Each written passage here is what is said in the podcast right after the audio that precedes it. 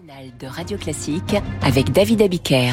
Et à 7h40, c'est l'écho du monde avec Christian Macarian. Bonjour Christian. Bonjour David. Une attaque lancée en mer Rouge par un commando de rebelles outils braque soudain les projecteurs sur le Yémen. Les assaillants ont revendiqué leur solidarité avec les Palestiniens, mais ils poursuivent d'autres objectifs. Qui est derrière les outils Dimanche 19 novembre, un groupe de outils s'est livré à une action dont on connaît les moindres détails grâce à une vidéo extrêmement professionnelle qui montre le commando en pleine action.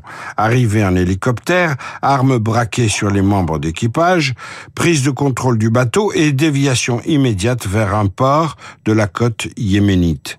Sauf que les assaillants savent semble avoir été très mal renseigné. Alors pourquoi mal renseigné? En fait, sur le réseau X, ex-Twitter, ils se sont vantés d'avoir saisi un navire israélien au nom, je cite, des massacres horribles et odieux perpétrés par l'ennemi israélien. Fin de citation. Or, après vérification, le navire a pour propriétaire une société britannique dont la maison mère appartient à l'homme d'affaires israélien Abraham Rami Ungar. Précision supplémentaire, la société qui exploite le bateau est japonaise et aucun des 25 membres d'équipage n'est israélien, mais ukrainien, bulgare, philippin ou mexicain. Ces précisions ont été fournies par Benjamin Netanyahu lui-même, qui a saisi l'occasion pour prendre la communauté internationale à témoin de l'agression Houthi. Alors justement, qui sont les, les Houthis? Les Houthis portent le nom d'un chef religieux yéménite d'obédience zaïdite, Hussein Badreddin al-Houthi, tué par les forces armées du Yémen en 2004. Les zaïdites représentent un des courants de la doctrine chiite et ils forment une communauté religieuse distincte de la majorité des yéménites, lesquels sont sunnites.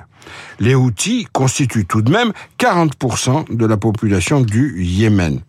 Depuis 2014, une guerre civile absolument ravageuse oppose les Houthis qui veulent faire sécession au gouvernement central de la capitale, Sanaa.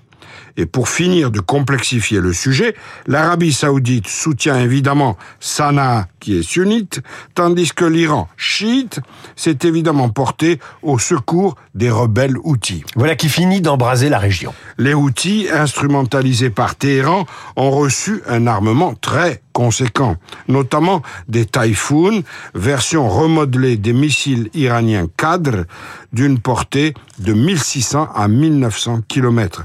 De quoi atteindre potentiellement, je dis bien potentiellement, le territoire israélien, si ce n'est que ces missiles souffrent d'une très grande imprécision.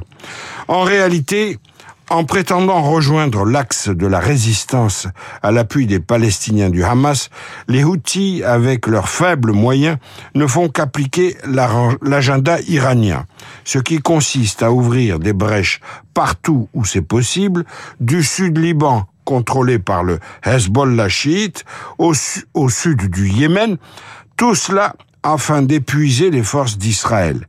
Méditerranée, Golfe Persique, mer Rouge, l'Iran suit la tactique de la pieuvre. L'écho du monde par Christian Macarian. Vous retrouvez cette chronique sur l'appli Radio Classique.